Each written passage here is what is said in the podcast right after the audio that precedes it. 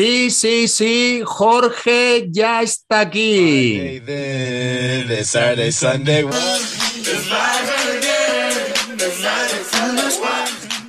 Hoy es un día especial, hoy no me notaréis que estoy especialmente contento porque la otra rueda de Aterriza Marketing, nunca mejor dicho, hoy aterriza.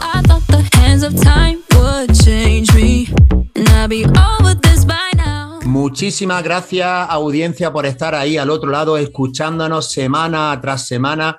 Estamos súper contentos de que la audiencia vaya creciendo y los mensajes que estamos recibiendo de, este programa, de este podcast, nos ilusionan y nos motivan a seguir adelante.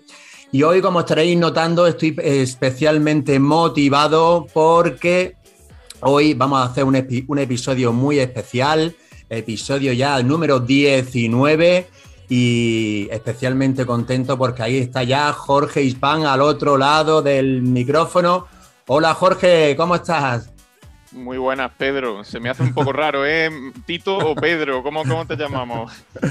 Hombre, Para mí eres mi tito, mi tito Pedro, pero ahora en los episodios va a ser Pedro. Bueno, a mí se me escapará de vez en cuando decirte George, o sea que esto estamos en casa. siéntete libre, estamos en familia. Como te salga más natural. Hombre, esto es así y, nuestra audiencia sabe que esto es un, programa, un, podcast muy aterrizado con lenguaje llano, pues que es lo que decidimos hacer, ¿verdad, Jorge? Que la gente que nos esté escuchando, eh, los vocablos marqueteros, que de eso hablaremos, tendremos tiempo también de hablar, intentar dejarlo a un lado o utilizarlos para explicar conceptos, conceptos que la audiencia le puedan ser interesantes, ¿verdad? Efectivamente salirnos un poquito de esa jerga que puede hacer que en ciertos momentos nos alejemos y joder, eh, acercarnos a la gente que, que puedan entender las cosas de manera de tú a tú, de forma llana. Sí, sí, porque además muchas eh, de las personas que nos escuchan, los emprendedores, los vendedores, los empresarios, eh, estarán utilizando muchas de esas técnicas que tienen vocablos y, y, si se lo analizamos y le damos importancia a eso que están implementando, simplemente al final es acotarlo y darle un término a cosas seguramente que tienen implantadas en su día a día. Efectivamente, que no te quepa duda de que muchas acciones de marketing y muchas de las cosas que usamos como pura jerga dentro del sector eh, son cosas que ya se están llevando a cabo por parte de, la gente, de, manera intuitiva muchas veces. O sea que, que sí, está, está muy bien que se vea primero esa parte ¿no? de cómo se le llama esto en el sector y luego realmente eso que es para, para pues, simplemente entenderlo y, ya está, y alejarse un poco ¿no? de, ese elitismo. Muy bien. Bueno, pues Jorge, a mí me tiene la audiencia más que conocido, ¿sabes? Así que lo primero, cuéntanos, Jorge Nispan Ocete, aparte de ser el George y, el sobrino de Pedro, cuéntanos un poco, ¿quién es Jorge? Pues bueno, Jorge es una persona muy normal, la verdad. me considero una persona muy normal, eh, muy tranquila y pues que la verdad que desde siempre he tenido mucho interés por, por la parte creativa de las cosas, ¿no? desde pequeño siempre he tenido mucho interés con todo aquello que requería algo de creatividad. Eh, conforme fui creciendo, pues la verdad que me fui interesando cada vez más por la parte audiovisual, que como bien sabes también es un abanico bastante gordo porque incluye pues no solamente el vídeo, sino también la fotografía, nos podemos meter incluso en temas de, de diseño, y bueno, es una cosa que siempre, que siempre me ha gustado mucho. Y como no, eh, sin dejar de lado pues, una parte muy importante de mí, que es la música, que la gente que me conoce más sabe que tengo mi, mi afición rockera, metalera y de tocar todos los instrumentos que pueda mejor. Así que, bueno, pues en, en resumen, eso es Jorge Hispán, una persona muy normal, muy tranquila, con una necesidad sí, creativa bastante fuerte y, ya está, y me considero pues muy trabajado y esto que me viene de familia, por supuesto, ese amor por el deporte, quizás no tanto como a ti con la bicicleta, pero sí dentro de mi sector, ¿no? Como puede ser, ahora que lo he retomado con más fuerza que nunca, el gimnasio y otro tipo de, actividades. Así que eso sería Jorge en el punto personal. Eh, Jorge, te has dejado la afición a los gatos, ¿no? Te has dejado por ahí. Eh, a, los gatos, de familia. En, general, eh, sí, concretamente a los gatos es una cosa muy, muy de familia, la verdad. Bueno, eh, Jorge, mm, para los que nos estéis escuchando, la serenidad tiene muchísimas más habilidades, pero para, para no aburriros y avanzando, simplemente daros una, una, primicia que en breve, en breve tendremos una base, ¿qué se puede decir? Metalera o como una base de música un poco, más, un poco más rockera, sí. Vamos a intentar acercarnos un poco más a, la gente, porque creo que en general suele gustar un poquito más el rock que el metal. Así que vamos a no irnos un poco por los montes de Úbeda, aunque a mí me gusta, pero por los cerros, ¿no? De Úbeda. Aunque a mí me gusta, pero eh, lo vamos a hacer un poquito más suavito para que sea un poco para todos los públicos. Vale, bueno, pues que sepáis que próximamente eh, la banda sonora, eh, por así decirlo, de Aterriza Marketing, viene también de parte de Jorge. Eh, Jorge, em, eso en la parte personal, la parte profesional, un poquito de... Cuéntanos primero tu, eh, tu bagaje de, estudio, ¿no? En, esa trayectoria de estudiante. ¿A dónde has llegado? ¿Dónde quieres parar? Bueno, esto no para nunca, ¿no? Pero ¿cuáles son tus titulaciones? Pues bueno, Pedro, al terminar el bachillerato, la verdad que me encontraba en un momento un poco de incertidumbre porque de alguna manera me gustaba todo, y nada al mismo tiempo, no tenía claro exactamente por, dónde tirar, pero bueno, intenté centrar la cabeza e ir a por lo que siempre me había gustado, que había sido el audiovisual. Entonces empecé con ese ciclo superior de realización de audiovisuales y espectáculos, ¿no? que son un par de años, y acto seguido, como veía que la parte de sonido, que es muy importante dentro del audiovisual, ¿no? se le suele dar una importancia del 50% dentro de lo que en una película, ¿no? por decir algo, esa parte del audio supone hasta el 50%, así que muchas veces no se echa a ver. Por lo tanto, como veía que esa parte quizás no se había machacado tanto en esos dos años, pues decidí hacer otros dos años específicamente de sonido, también un, ciclo superior, que se llama así, ciclo superior de sonido. Y, después de esto, pues la verdad es que mm, yo me sentía con ganas de seguir, de seguir aprendiendo, de seguir haciendo más cosas, así que pues bueno, descubrí un poco el marketing, me empezó a interesar y terminé haciendo la carrera, la carrera de marketing e investigación de mercados, concretamente se llama, por la Universidad de Granada. Y bueno, lo que pasa es que cuando ya llegas a, a, marketing, si de por sí eres una persona que tiene inquietudes por bastantes campos, pues descubres como, como el paraíso, por así decirlo, porque no deja de ser algo muy, muy multidisciplinar. Entonces tiene cabida para muchísimos tipos de perfiles.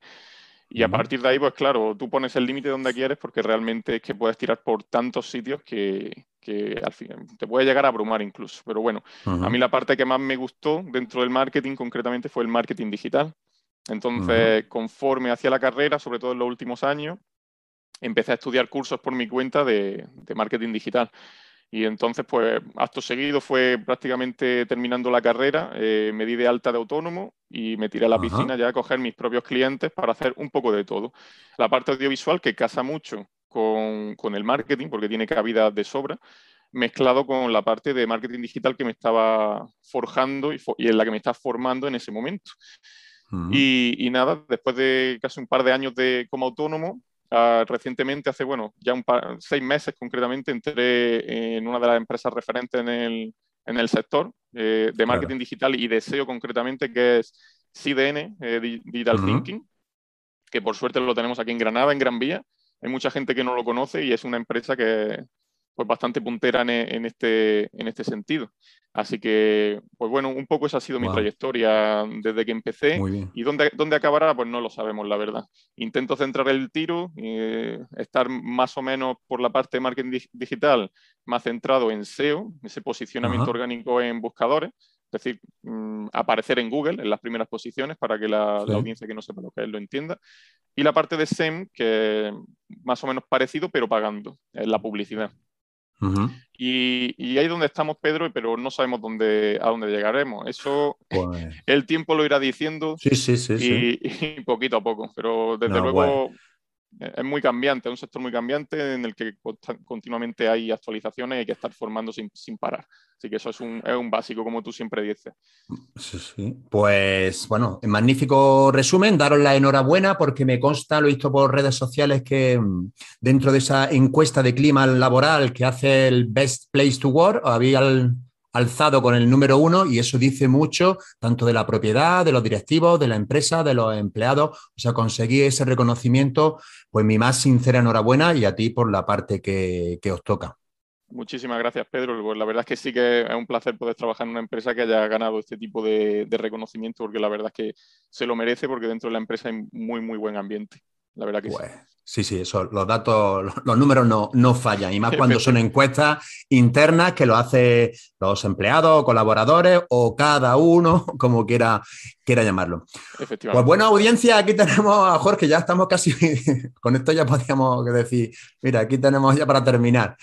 Bueno, pues en el episodio de hoy eh, como ya sabéis que nuestro, nuestro programa es de marketing y ventas, más o menos hemos, intentado equilibrar los episodios tanto en una parte como en otra, aunque esto iremos hablando de esta diferenciación que se suele hacer entre marketing y venta.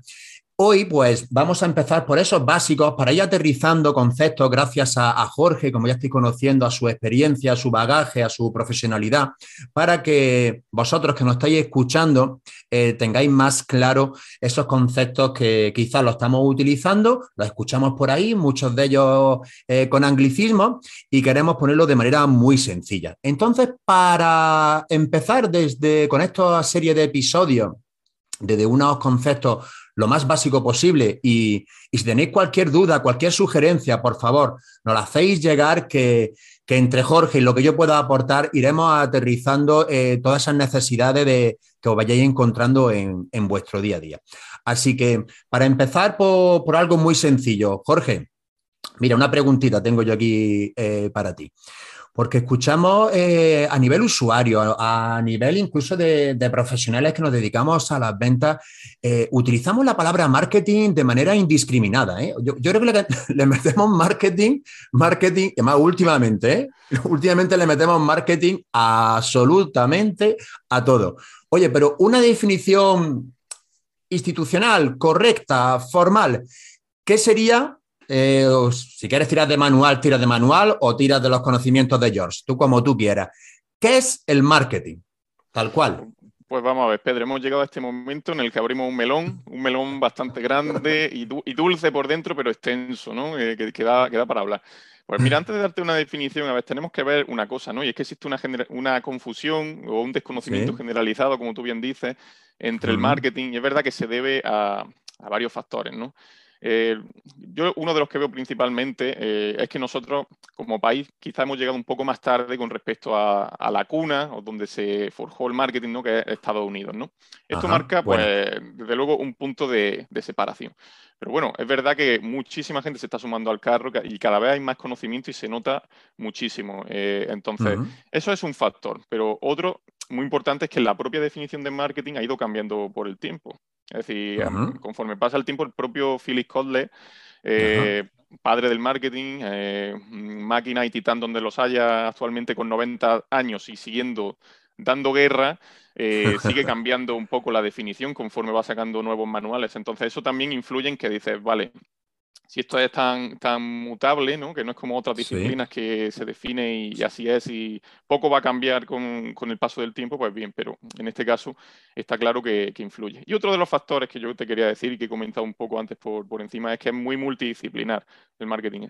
Abarca muchísimas disciplinas, es muy ecléctico, o sea, coge un poco lo bueno de todo y entonces eso hace pensar que ciertas cosas son marketing cuando realmente quizá o no es marketing o ya está dentro del marketing y no tiene como sentido separarlo, ¿no? Es como decir, ¿qué es más importante? O sea, que ese, em, tenemos un árbol y ese árbol estamos diciendo que es mejor el árbol o el tronco del árbol. Es decir, vamos, vamos, a ver, eh, una cosa está contenida dentro de la otra, podemos definirlas por separado, pero forman parte de lo mismo, ¿no? Esto pasa un poco igual. Entonces, Sabiendo todo eso, vamos a una definición técnica eh, de manual.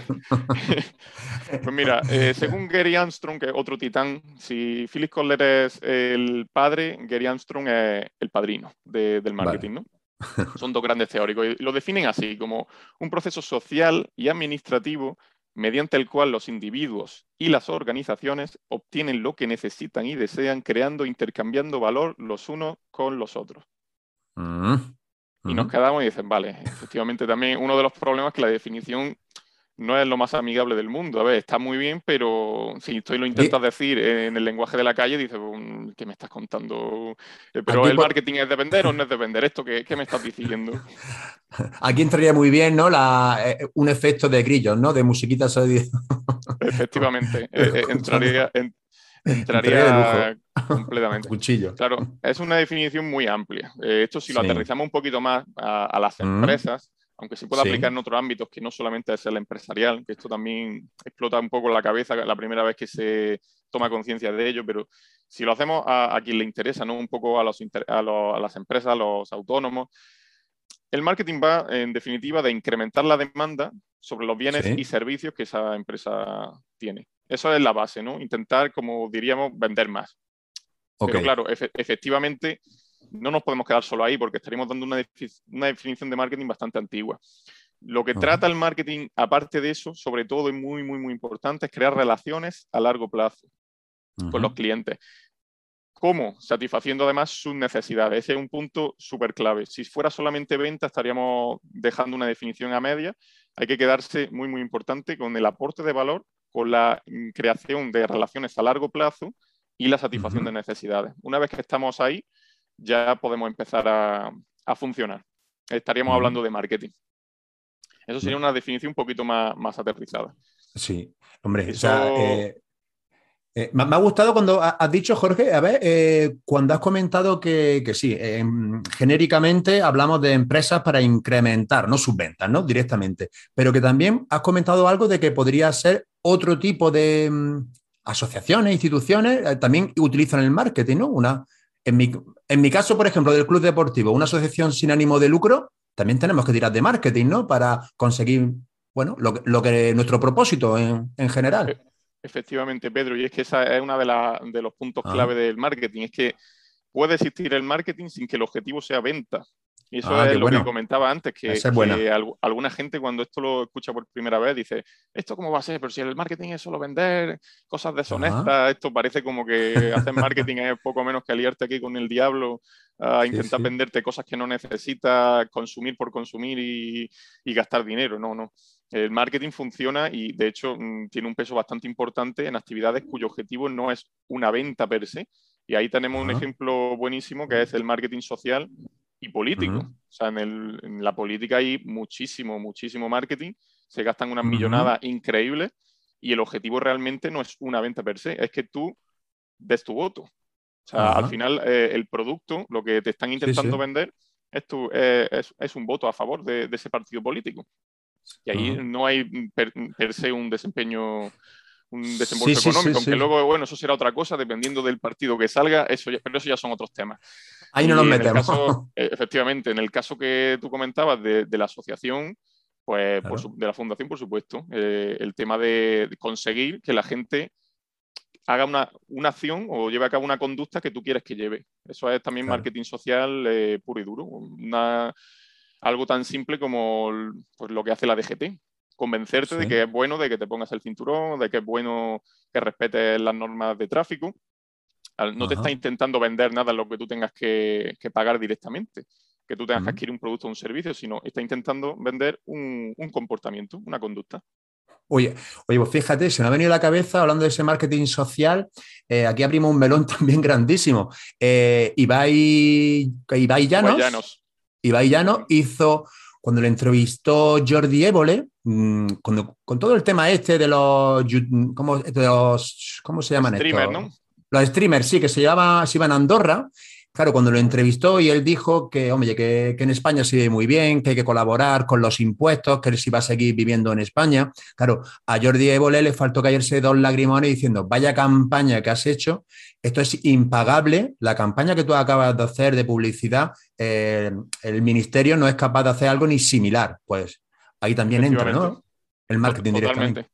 Totalmente. En ese, ese punto, además, recuerdo que eh, vi esa entrevista y ese punto me llamó especialmente la atención porque le dijo algo así. Dice, has hecho más campaña que cualquier que cualquier político intentando convencerte de que, de que, de que te quede. bueno, pues audiencia, ya estáis escuchando. El marketing no es solamente incrementar nuestra facturación vendiendo productos o servicios, sino que el marketing, si, si nos venimos arriba, arriba, somos capaces de decir que está en todos lados. Oye, em, Jorge, y siguiendo con esto, aquí hay otra pregunta. Esto es melón doble, ¿eh? la, que viene ahora. Esto ya es una sandía de esas de 5 kilos. Vamos a ver. ¿El marketing crea necesidades? Vamos a, ver. Pedro. Esto la verdad que ponen un compromiso con el interlocutor que tiene que teorizar sobre el marketing, pero vamos a ver, la verdad es que desde un punto de vista mm, teórico, de manual, con, con, eh, con Kotler en el corazón, eh, no, se, no, se, puede decir que el marketing cree necesidades. O sea, eso es, es de lo primero que se trata al estudiar de marketing. De hecho, suele ser el capítulo uno de casi cualquier manual de marketing. Y es que eh, no solamente no crea necesidades, sino que las satisface. Esto también, de nuevo, como decía antes, que cuando esto mm, llega esta primera información por primera vez, la gente como que es muy reacia, no, no, esto cómo va a ser, esto... Yo antes no tenía necesidad de tener un, un smartphone y ahora tengo necesidad de tener un smartphone. Vamos a ver, eh, partimos de la base de que las necesidades, tal y como se, como se definen en marketing, son implícitas al ser humano, incluso casi casi implícitas a los seres vivos, muchas de ellas, ¿no? Eh, y, por ejemplo, en el caso de, los smartphones, podríamos poner un ejemplo que se puede, se puede usar para muchas cosas porque es que también los smartphones, los smartphones eh, satisfacen muchas necesidades, pero una de las mayores o de las más importantes es la de la comunicación, por así decirlo, ¿no? El poder usarlo para llamar por teléfono, hablar por WhatsApp o mil cosas, ¿no? Esa necesidad, eh, Pedro, la, tenemos mucho antes de tener un smartphone. Desde que somos pequeños, desde que el ser humano es ser humano, incluso, como ya te digo, incluso en el reino animal existe comunicación. Entonces, de ninguna manera eh, el marketing te puede crear esa necesidad que tú ya tienes implícita. Lo que sí hace el marketing es crearte deseos. Es decir, por ejemplo, el hambre eh, básico, toda una necesidad básica, fisiológica, no te la va a crear el marketing. Pero quizá el marketing sí, te crea el deseo de satisfacerla mediante una hamburguesa de McDonald's. Sí. Entonces ahí está la diferencia. Entonces, necesidades, no, no te las creas. Y por cierto, a un nivel teórico técnico, eh, el marketing define la necesidad como estado de carencia percibido. Es decir, que tú percibas que en ese momento te falta algo, desde lo más pequeño hasta lo más grande, desde una necesidad fisiológica como el hambre, la sed o algo un poco más más social, si, escalamos en esa pirámide de necesidades de Maslow, por la cual, por cierto, otro día hablaremos porque, aunque está muy bien para, para, teorizar, es un modelo que ya se ha quedado un poco antiguo y haremos seguramente un capítulo en el que profundizaremos un poco más de esto. Pero bueno, para entenderlo, que, efectivamente esas necesidades están ahí, el marketing se encarga de satisfacerlas y si puede pecar un poquito, pues de, de crearte ciertos deseos que algo que tú antes quizás en condiciones normales no hubieras hecho, pues debido a los estímulos publicitarios, marketinistas, marqueteros en general, sí te entran ganas de, de, hacerlo, Y de aumentar, ¿no? Y de aumentar ese consumo. Y luego lo que veo también, Jorge, que puede ocurrir que las necesidades también fluctúan a lo largo de, los individuos, incluso puede ocurrir al, cabo del tiempo, de la misma semana, eh, esos deseos que, que pueden cubrir esas necesidades pues también se, se van moviendo, ¿no? Y con eso, sobre todo con esa cantidad de impactos diarios que tenemos, eh, bueno, y que estamos un poco dislocados como consumidores, ¿no? Quizá también por eso, por la cantidad de input que recibimos a diario, ¿no? No, sin duda la sobreinformación pues, hace también que nos volvamos un poco locos en ese sentido y, los deseos o necesidades que percibimos que tenemos vayan variando. Y esto va mm. variando también con el tiempo conforme se va modificando poco a poco la cultura de, en la que te encuentras, porque también además parte de las necesidades que traemos de fábrica, por así decirlo, vienen determinadas por la propia cultura en la que nos encontramos. Entonces esto sí va, va mutando. O sea, no, no es una mm. cosa hay algunas que sí, que se van a quedar por siempre, por así decirlo, como las más básicas que hemos dicho, el hambre, la sed, cosas así muy... Pero efectivamente, en su, forma de deseo y otras necesidades que ya están en un escalafón más alto, de cuando ya tienes satisfechas las anteriores, sí que van, sí. que, van cambiando. Vale. Bueno, pues eso, eh, por ser muy puristas y tirando de manual, el marketing no crea necesidades, lo que hace es, satisfacerlas con, con, esos deseos, ¿no? Efectivamente, efectivamente. Hoy, bueno, aquí hemos comentado ya algo, eh, también hablando de, tenía otra preguntita, bueno, que la hemos resuelto, por si tenemos, a ver si tiene algún ejemplo más. El marketing, lo hemos dicho, ¿no? No solamente consiste en vender, en transacción, en, en artículo, producto, servicio y recibir un dinero en contraprestación. No solamente está ahí el marketing, ¿verdad? Efectivamente, no, no, no, de hecho puede existir perfectamente el marketing sin esa venta, por lo tanto tenemos que concluir que drásticamente sí, eh, drásticamente no, no, no solamente consiste en, en esa, en esa venta, sino que se puede utilizar para otras muchas cosas. De hecho, incluso estamos, imagínate, en una situación en la que ha habido algún tipo de, de catombe. Eh, y el, gobierno tiene que poner a disposición de la familia, pues, no sé, refugios, eh, sitios donde poder adquirir comida, pues ahí tiene que tomar incluso decisiones de marketing a nivel de distribución, a nivel de a quién se está dirigiendo, en qué zonas, hacer una investigación de mercados, llevar a cabo pues toda la logística, eh, seleccionar productos. Al final está haciendo también muchas acciones de, marketing. O sea que realmente, efectivamente, está lo que tú decías. Vale, entonces, bueno, igualmente, ¿no? Eh, que son temas muy, muy sensibles, pero desde la guerra que estamos viviendo en, Ucrania, como el, volcán de La Palma, ahí hubieron, hubo muchas acciones marketingianas para, claro, para comunicar, para poner los canales a disposición del usuario, para que pudieran aportar su, su granito de arena y cada uno colaborar. Ahí también entra directamente el marketing, ¿verdad?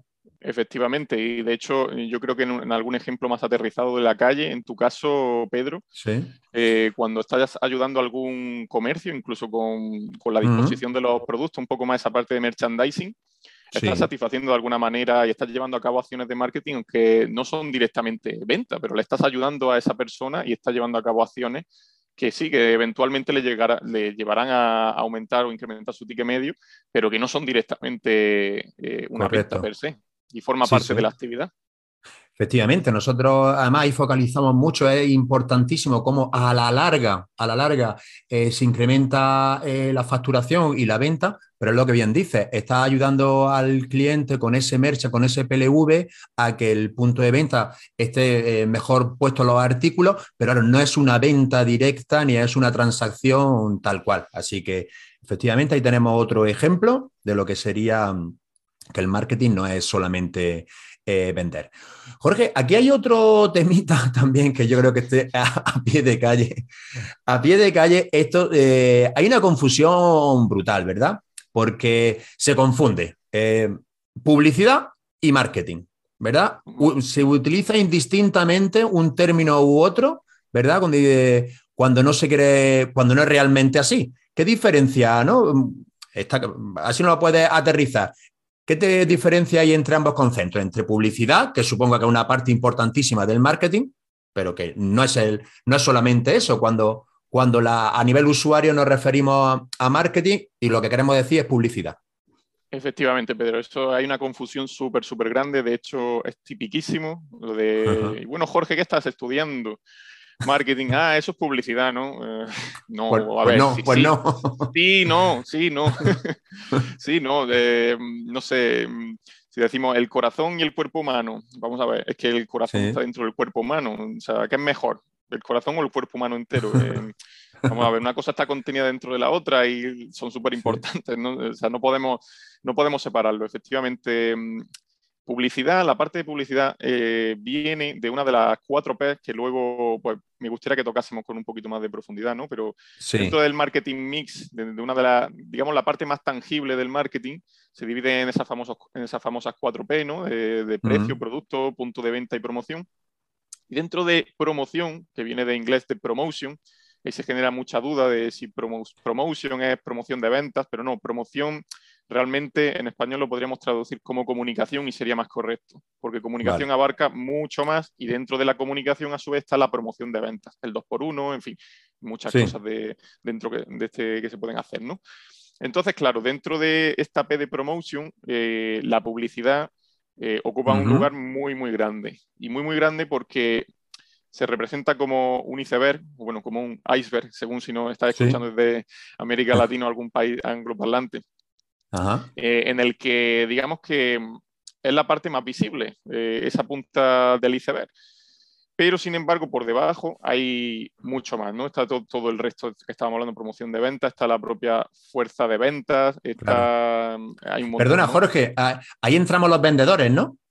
Ahí entran los vendedores, ahí, está, ahí entran los vendedores. Eh, la fuerza de ventas estaría dentro de, de, ese marketing mix, concretamente de la P de promotion y dentro de promotion, que es todo esto que hemos dicho de comunicación, estaría la fuerza de venta, efectivamente. Perfecto, perfecto. entonces, pues lo que pasa con la publicidad es esto, que es lo que más se ve, pero porque es lo que la gente más percibe porque estamos bombardeados de, estímulos publicitarios continuamente, tanto en los más media como en las redes sociales, como en,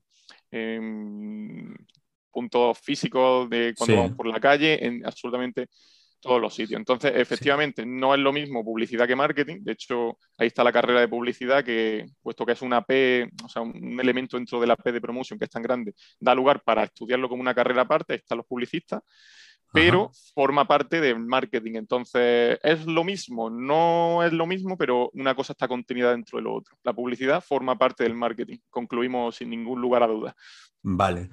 Eh, Jorge, pero pesa muchísimo, ¿no? Por lo que comentas, ¿no? Dentro de, si nos vamos a, la parte básica, ¿no? De, estas cuatro P fue, no, esto fue McCarthy, ¿no? Hace ya más años, ¿no? Y luego lo ha divulgado Philip Kotler más mm, principal, ¿no es así?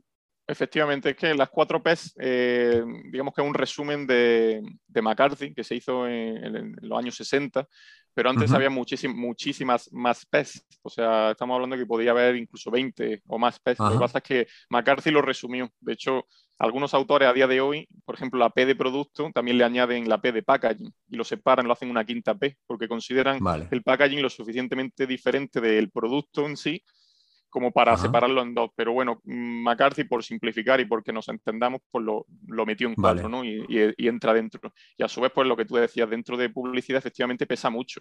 O sea, sin, los estímulos publicitarios costaría, costaría bastante la comunicación, aunque hay otras muchas opciones, pero costaría más, sin, duda. Oye, pues mira, eh, yo te hago una preguntilla. Eh, ¿Hay alguna empresa, que creo que sí, ¿no? Eh, me suena que sea líder de un, sector, de un mercado, eh, que tenga la suficiente eh, retorno de ventas, que apenas utilice publicidad? Sí, esto puede llegar a pasar. Esto puede llegar a pasar y ahora mismo así de cabeza no, recuerdo ninguna. No te podría decir ahora mismo sí ninguna que... Pero sí, eso ocurre cuando ya estás muy en lo alto del mercado. Puede que casi ni, ni necesites hacer publicidad. Luego, sin embargo, también puede pasar lo contrario, que como estás tan alto, y tiene retadores bastante fuertes por debajo, el caso tipiquísimo de Coca-Cola y Pepsi.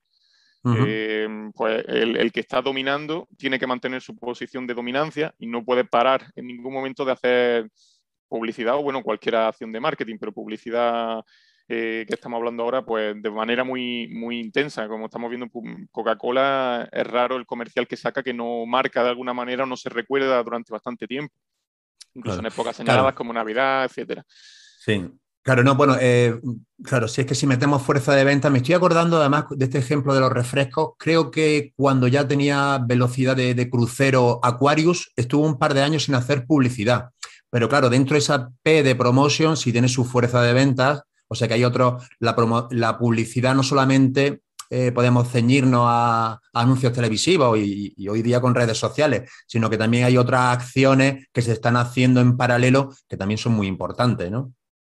Claro, y luego también, mm, también se considera publicidad cuando está fuera de los más medios. Normalmente la gente es verdad que lo identifica más con el típico anuncio de, la televisión en hora punta. Y también puede ser pues, por redes sociales y también se considera publicidad. Pero quizás menos gente es consciente de eso y parece como que está haciendo menos y a lo, mejor es que simplemente se está dirigiendo a, otros a otros canales diferentes, ¿no? Y luego también está, el patrocinio, que también es una parte dentro de, por ejemplo, en el caso de Aquarius, que creo que con las Olimpiadas y cosas así también se le, como que se le ve por ahí. Entonces su marca está como muy, muy asociada también al deporte y la verdad que es lo que tú dices, que seguramente, pues bueno, en esa época velocidad de crucero se pudiera incluso permitir el lujo de prescindir de, una de, los, de uno de los elementos, sí. Vale, sí, pero lo otro es continuar. Publicidad cero es, difícil. Em, y más en el mundo que vivimos de competencia y de empresas líderes y productos líderes que, que, están en el top de un segmento, pues claro, eh, la competencia es a donde atiza, ¿no? Y es donde se, fija. Em, vamos a ver, aquí otra parte que a mí me encanta, eh, y, bueno, desde que empezamos con, el podcast te das cuenta, ¿no? Bueno, y cuando tienes esa, esa visión más expansiva que de, de, querer aprender cosas, porque muchas veces, te lo digo desde el punto de vista de vendedor, nos creemos que somos los vendedores los, los importantes, ¿eh? los reyes del mambo, los que, los que dice, además se escucha muchas veces que somos la locomotora de la empresa, los que metemos el cash, los que buscamos, bueno, que sí, que, está muy bien. Pero cuando ya empiezas a, profundizar, a profundizar, y yo en mi empresa, ¿no? como bien sabes, yo trabajo en Pascual, eh, unos departamentos que lo hacen todo eh, de forma maravillosa. Entonces, claro, las ventas tienen un apartado muy, muy importante, la fuerza de ventas, pero entre las ventas y el marketing, obviamente, eh, son cosas diferentes. Y también hay como un clamor popular o, una disonancia o un error, ¿no? A, nivel de, incluso de la calle o de, o de empleados. Son cosas diferentes. Efectivamente, se, tiende a pensar mucho que son como universos muy alejados el uno del otro, ¿no? Se, parece como que el que está dedicado a marketing es más elitista y el que está más en la parte de, de la calle pues es el que realmente se está llevando pues todo el trabajo y tal, y como que mm. cada uno está en su esfera y están descomunicados el uno, del otro. Pero esto pasa un poco como con la, con la P de promotion, con publicidad que hemos visto antes. Eh, de nuevo, vuelve a ser como una parte dentro de ese cuerpo, de ese, árbol, del ejemplo que pongamos, ¿no? Y las ventas están contenidas a su vez dentro del paraguas del marketing. O sea, es una parte, esa fuerza de venta está dentro, además de, de esa P de promotion, como un, también una piedra bastante angular eh, dentro del mismo, la verdad. Y es que en determinados sectores como el tuyo, es que yo lo veo súper, súper importante. Que esa es otra, que no en todos los sectores y todas las empresas tienen que llevar a cabo cada uno de los elementos con la misma importancia. Hay algunos que pueden cobrar de repente mucho más en un sector que en otro. Entonces, en el tuyo concretamente, yo creo que súper, súper, súper importante. Entonces, bueno, si son cosas diferentes, a ver, si definimos las ventas de forma individual, definimos una rama del árbol o una hoja del árbol de manera individual, lo puedes hacer, pero deja, no deja de estar dentro del árbol en sí. Entonces, pues nada, desmentir un poco el mito de que son cosas diferentes, simplemente una cosa está contenida dentro de la otra, con sus características, pero contenida, y al final no deja de ser uno de los elementos que ayuda a conseguir el objetivo final de la empresa. Además, no es un elemento cualquiera porque porque la, fuerza de ventas también recopila mucha información que luego sirve de cara a la investigación de mercado y, tiene un papel muy, muy importante y muy estratégico, así que, desde luego. Sí, eh, además es una de las funciones principales, además nosotros lo tenemos muy inculcado, ¿no? Eh, los datos, ¿no? Es el, petróleo, ¿no? Es el, oro de, este, de, este, siglo.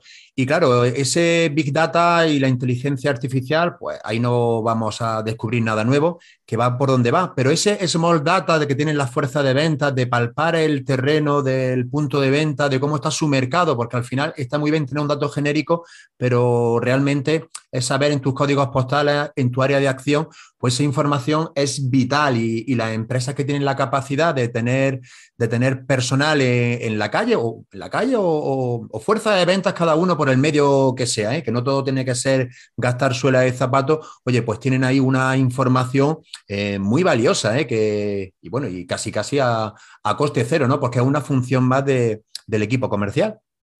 Totalmente, y es que la parte de investigación de mercados, que muchas veces parece que es que hay que ser analista de datos, estadista y ponerse a hacer un, un Excel aquí con SPSS o cualquier programa así grande. No, no, es que no eso, es que la investigación de mercados puede ser algo tan, tan sencillo, tan llano, tan, tan así, como tú estás diciendo, de, simplemente ir recopilando la información de la propia gente afectada de los negocios y saber después transformarla en algo, en algo útil. Eso, puede ser una, investigación de mercado. Yo conozco un caso cercano de una persona que abrió un negocio y su investigación de mercado, bueno, aunque rudimentaria, pero fue eficaz, que fue simplemente darse una vuelta por el barrio a ver si había otros negocios similares. Claro que sí. Vale, efectivamente, o sea, lo podría haber complicado hasta la extenuación, ¿no? De ponerte a hacer muestreo, pasar en, entrevista a la gente. ¿Estarías dispuesto en una escala de Likert del 1 al 5? Mm, si tuvieras un negocio aquí, podrías llegar a lo podrías complicar mucho o podrías simplemente hacerlo de una manera más sencilla, más aterrizada, comprobar un poco con tus propios medios qué, competencia tiene alrededor y en base a eso decidir. Pero se puede complicar más o se puede complicar menos. O sea, lo puede hacer desde ese punto que tú has dicho hasta un análisis estadístico ultra complejo, pero sea como sea que se haga, eh, tiene que estar ahí esa investigación de mercado y saber extraer, extraer la, ese oro que ah. te da para, tomar decisiones al final de, de marketing. Claro. Oye, eh, Jorge, además con este símil que has puesto del árbol para explicarlo, eh, que me parece ideal, entonces tenemos ese, ese árbol, ese tronco con esas ramas que... Entonces, ¿cuáles serían esas ramas del, marketing, las, principales? principales ramas del marketing. Pues mira, Pedro, este, este punto también es muy interesante porque dentro de ese abanico tan grande que decíamos al principio que abarca el marketing, pues lo podemos distinguir entre dos grupos mm, fundamentales, muy complementarios entre sí y al mismo tiempo también como muy diferentes ¿no? en, cuanto a tareas que se llevan a cabo. Y si seguimos el símil del árbol, pues la parte de la copa, la parte más visible, las ramas, las hojas, sería la parte del marketing mix, que es la parte más tangible del marketing, en lo que todos podemos percibir tanto como consumidores como si nosotros nos dedicásemos a eso. ¿no? Son las decisiones clave. ¿no? Eh, son las famosas 4P que hemos mencionado antes de, McCarthy, eh, que básicamente pues, son precio, producto, punto de venta y promoción. Ese sería el marketing operativo. ¿no? El producto, pues ni que decir tiene, ¿no? aquella oferta, al final, bien o servicio que, que, adquirimos, lo que compras, en definitiva, ¿no? Eh, el precio, obviamente, pues, ¿qué decisión se ha tomado en cuanto, en cuanto a precio? Está, ¿Eres un producto de alta gama? ¿Eres un producto que te diferencias por ser quizá el más barato dentro de tus competidores? ¿Está un poco en posición intermedia? ¿Cómo estás, no? Luego, el punto de venta, la plaza, o se puede llamar de muchas maneras, que son pues, las tiendas, los distribuidores, ni más ni menos que, que, tal. Y luego, pues, la promoción, esa comunicación que hemos mencionado antes. Entonces, esa es la parte pues más tangible, más, más visible eh, del marketing. Eso es. Eso te iba a decir, es lo que a nivel usuario, a nivel de calle, es lo que percibimos, lo que vemos todo el mundo, ¿no? Esa parte más, eh, más operativa del marketing. Ok. ¿Y la otra? Nos influye, vamos, directamente en el día a día. Y la otra, pues, es el marketing estratégico, que si estamos poniendo el símil del árbol, pues estos serían las raíces, sin, sin lugar a dudas, ¿no? Está más por debajo, no, son, no es tan visible, pero es súper importante, ¿no? Y digamos que alguna, de alguna manera eh, sienta tus bases también a largo plazo.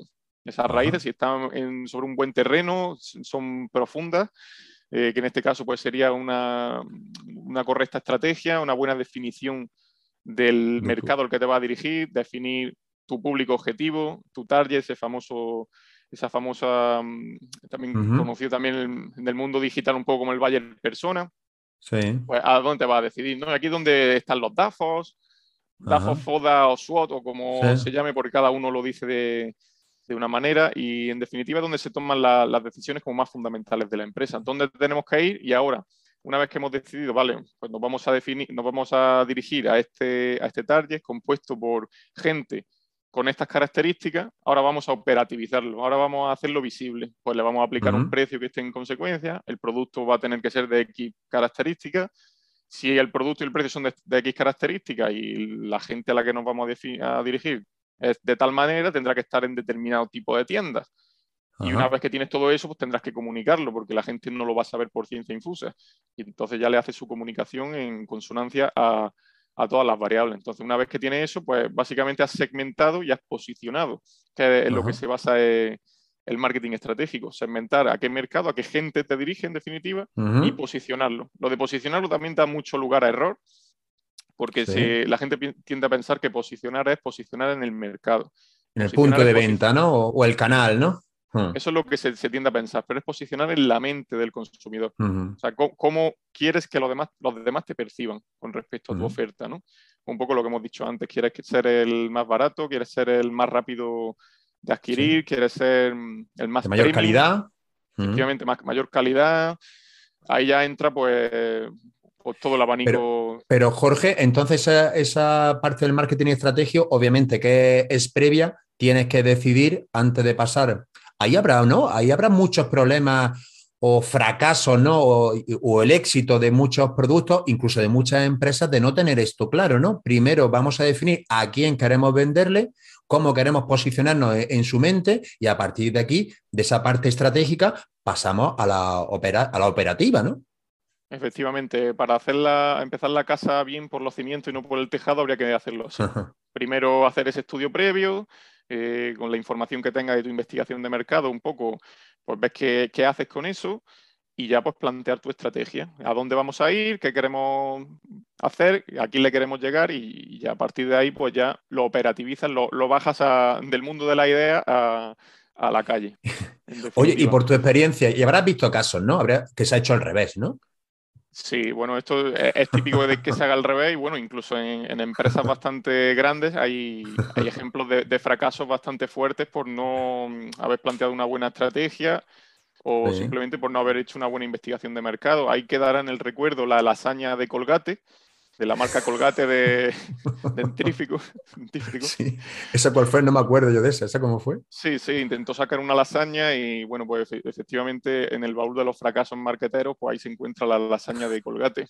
Un poco por no entender bien al consumidor, quizá no haber hecho una buena una buena investigación de mercado o una mala decisión que le puede pasar a eh, cualquiera.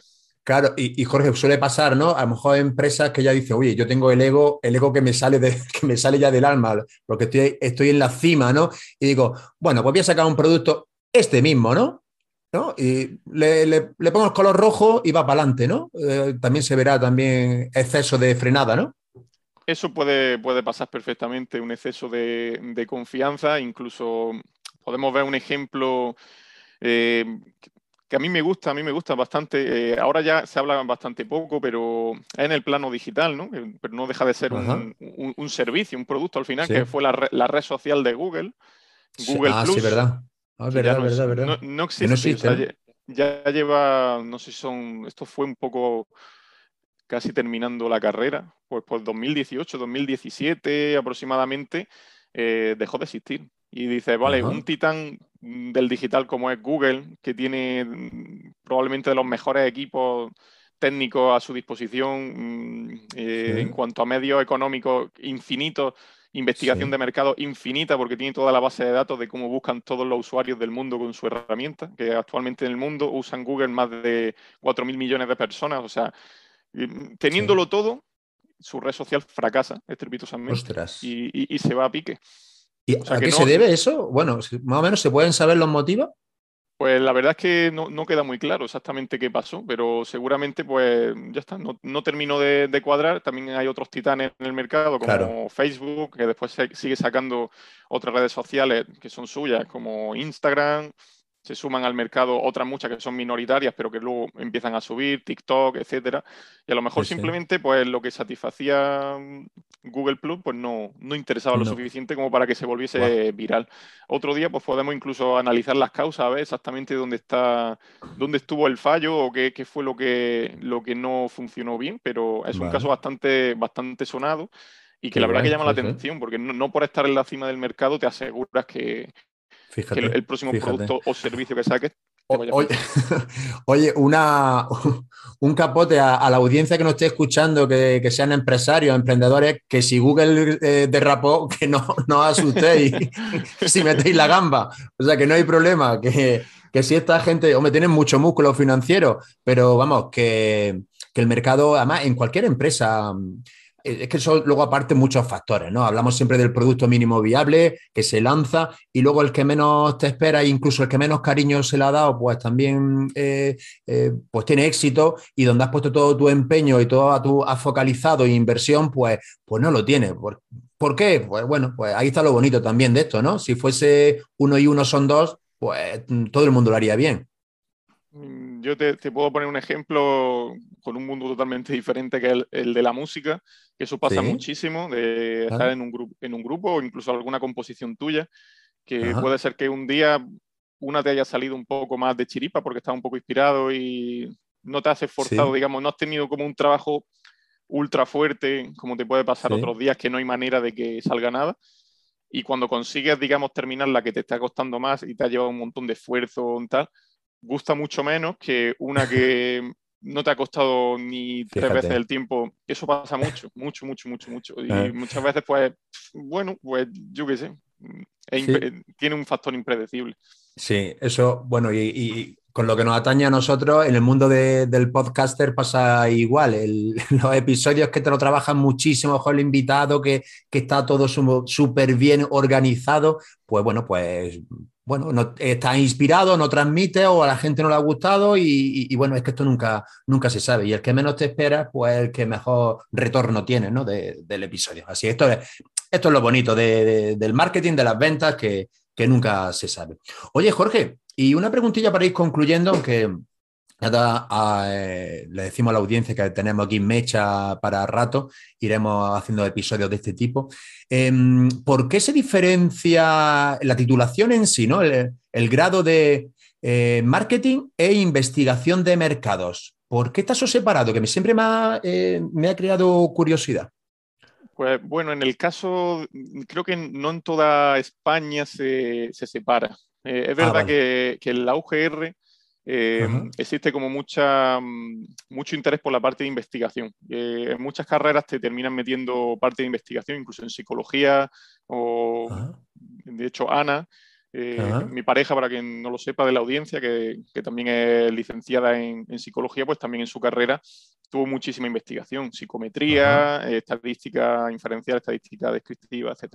Entonces, ese es, uno, ese es uno de los motivos. Y luego otro es que la disciplina en sí da como para separarlo, porque claro, en la parte de investigación de mercados, eh, al final bebemos de, principalmente de la estadística, de la matemática financiera y, y, es que eso es un mundo, eh, eh, o sea, es infinito. Ahí tienes que poner como un límite, y decir, vale, me quedo aquí porque, porque si no, no pasaría como que estarías divagando siempre, ¿no?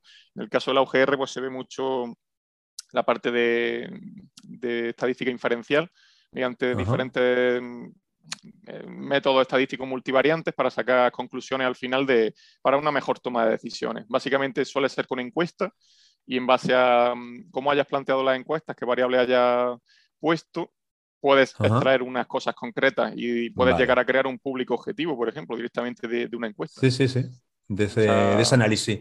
Vale, pero entonces la Universidad de Granada sí hace más hincapié, puede ser que otra, es la misma titulación en otras universidades, por ejemplo, de, España y, de otros países, la titulación se llame marketing a secas, ¿no? no, sí, aunque, aunque vea una parte de investigación, de, de, análisis, que obviamente es vital, ¿no? Para, sobre todo para ese marketing estratégico, para luego extrapolarlo al operativo, ¿no? Supongo que eh, se, bebe, se bebe de ahí, ¿no?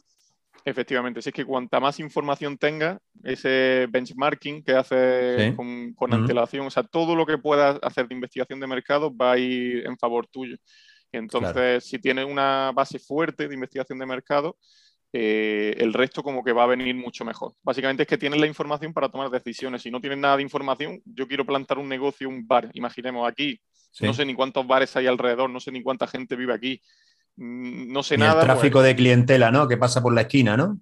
Eso porque efectivamente, por decirlo así a un nivel más aterrizado, pues efectivamente probablemente voy a tener muchas más probabilidades de fracasar que si no tengo esa información, ¿no? Vale, vale, vale. Bueno, pues aclaradísimo, súper mm, estupendo todo lo que has comentado.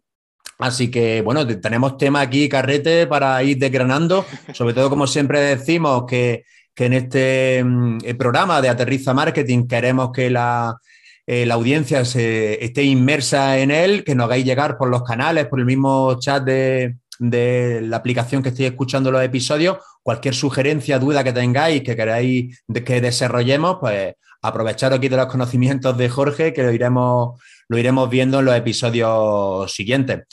Jorge, eh, bueno, esto ha quedado cuadradísimo, ¿eh? ha quedado perfecto, chulísimo, eh, concepto que vamos a empezar así, ¿no? Desde lo más, digamos así, más básico y ya iremos profundizando en otros temas, pero poquito a poco, porque, porque bueno, aquí hay un montón de cosas que hablar.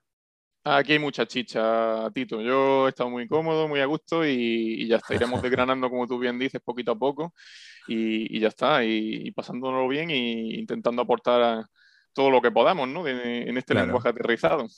Así es. Pues bueno, Jorge, eh, unas últimas palabras para la audiencia y nos despedimos hasta, hasta la próxima semana. Pues nada, eh, lo único como consejo eh, a esa gente que, que, tiene un negocio que autónomo o que, investigue dentro de la parte de marketing, que por suerte hoy en día hay muchísimas, digamos, hay muchísimos canales sobre los cuales puedes informarte de la teoría desde lo más básico hasta lo más complicado. Que, y que intenten implementar acciones eh, pues lo antes posible y sobre todo si, si, pueden investigar la parte de marketing digital, pues que por ahí van a poder verlo, cómo implementarlo todo más rápido, más aterrizado y, y, probablemente consiguiendo resultados más rápidos. Así que consejo, pues investigar mucho y, probar. Y ya está, es que no hay otra. Bueno, pues recomendaciones de lujo que la audiencia seguro que la abraza. Así que mm, nos vamos a ir despidiendo. Jorge, ha sido todo un placer. George. El placer es mío, Pedro. bueno, audiencia, nos vemos en el siguiente. Muchísimas gracias por estar ahí. Un abracito. Muchas gracias, hasta luego. Dios. It's Friday then, it's Saturday, Sunday, what?